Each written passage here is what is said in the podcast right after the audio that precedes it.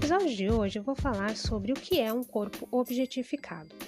Um corpo tido como objeto tem como características a submissão e a servidão, ou seja, um objeto subalterno.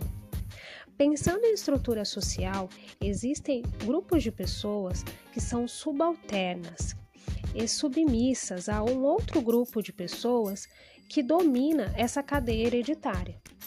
Para ser um corpo objeto, é preciso ser útil para algo.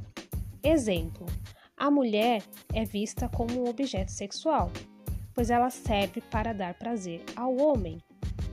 É por isso que, normalmente, os homens não se intimidam em tocar um corpo feminino sem a autorização dela, porque eles enxergam como um objeto e como se esse é, o fato de ser um objeto já desse essa autorização para que ele tocasse, violasse esse corpo, como se fosse um direito dele. Um outro exemplo são os povos negros e indígenas, que são vistos como serviçais a outras pessoas brancas. Não é à toa que esses grupos que eu citei são é, sofrem inúmeras violências ao longo da nossa história. Essas violências, apesar de gerar indignação popular, ainda assim ocorrem com frequência e são toleráveis. A população tolera essas violências ou a justifica porque existe uma segunda etapa da objetificação, que é a coisificação.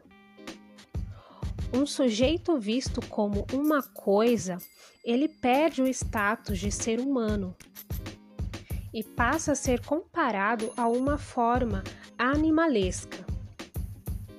Alguns exemplos disso é quando uma pessoa trans é tida como uma aberração. Uma mulher que vive a sua sexualidade de forma livre é uma vadia, uma galinha. Um homem negro ou indígena que protesta contra algo é tido como um monstro. Então, ao distanciar essas pessoas da forma humana, a violência passa a ser justificada, ela passa a ter um motivo para que ocorra. Mas se fizermos uma pesquisa com 100 pessoas e perguntar se elas concordam que outros seres humanos devem ser espancados, violentados ou assassinados, muito provavelmente elas vão dizer que não. Por isso, a falta de figura humana justifica para que essas violências sejam aceitas. Então, ao tirar o ser humano, você deixa a coisa.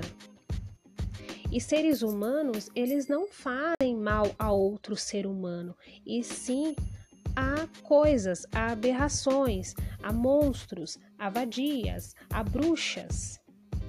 É por isso que essas violências se perpetuam durante séculos na nossa sociedade, porque algumas pessoas ou grupos de pessoas fogem da curva do que é, é aceito dentro de uma maioria de valores sociais. Então, a nossa sociedade deixará de, de viver esse tipo de violência quando começar a enxergar todas as pessoas como seres humanos e não como coisas ou aberrações cada ser humano com as suas características e vulnerabilidades que devem ser levadas em consideração, mas enquanto elas forem vistas como subalternas, submissas, coisas, né, é, ainda assim sofreremos esse, esse tipo de, de violência, iremos nos indignar, mas iremos tolerar porque existe uma justificativa é, social, estrutural por trás. Com isso, gente, eu gostaria de fechar esse podcast e convidar vocês a me seguir, a conhecer um pouco mais do meu trabalho nas minhas outras redes sociais, que é o Instagram, arroba ela é psicóloga, o meu, a minha página do Facebook, ela é psicóloga. E é isso, pessoal. Até mais e até a próxima.